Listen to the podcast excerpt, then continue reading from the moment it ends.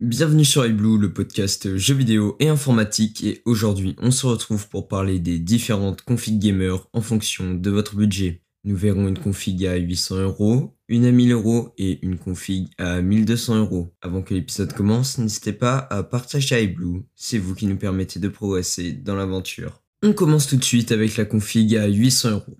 À ce prix-là, il faut être prêt à faire quelques sacrifices dans sa configuration pour avoir une machine qui tient la route. Tout d'abord, on va choisir le processeur AMD Ryzen 3 3100 avec la carte graphique Pulse Radeon RX 5500 XT de chez Saphir.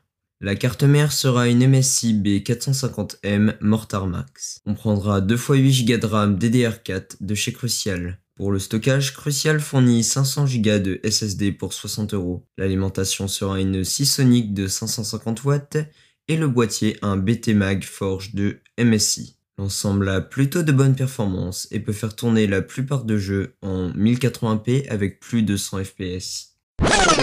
Passons maintenant à une config qui coûte 1000 euros. La différence de prix va permettre de prendre des composants qui font tourner les jeux en 1440p pour la plupart en gardant toujours 100 fps sur la plupart des jeux. Le processeur sera un Ryzen 5 3600 et la carte graphique une XFX RX 5700 XT SIG 3 Ultra. La carte mère qui va avec est une MSI B450 Tomahawk Max. On restera toujours sur 2 x 8 Go de RAM DDR4 chez Crucial mais RGB est plus performant notamment pour l'overclocking. Pour le stockage ce sera encore 500 Go de SSD de chez Crucial. Le boîtier, plus sobre cette fois-ci, sera un Fantech P400A. On reste sur la même alimentation que sur la config à 800 euros. Pour donner des exemples, Fortnite tourne à 170 fps constant en 1440p et CSGO tourne également à plus de 300 fps. Finissons cet épisode avec la config pour PC à 1200 euros.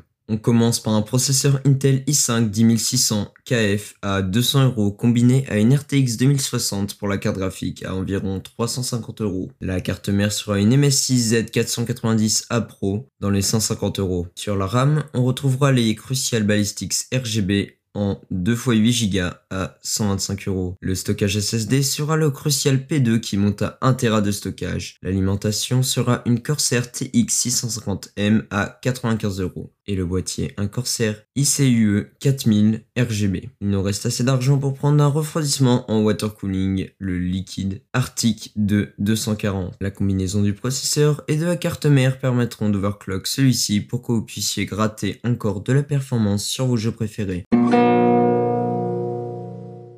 Voilà, cet épisode est déjà terminé. S'il vous a plu, n'hésitez pas à vous abonner à notre podcast pour ne pas louper les prochains épisodes. Et dites-nous si vous voulez un épisode 2 sur les meilleures configurations gaming avec des budgets un peu plus élevés. Sur ce, c'était Dask pour iBlue. A plus.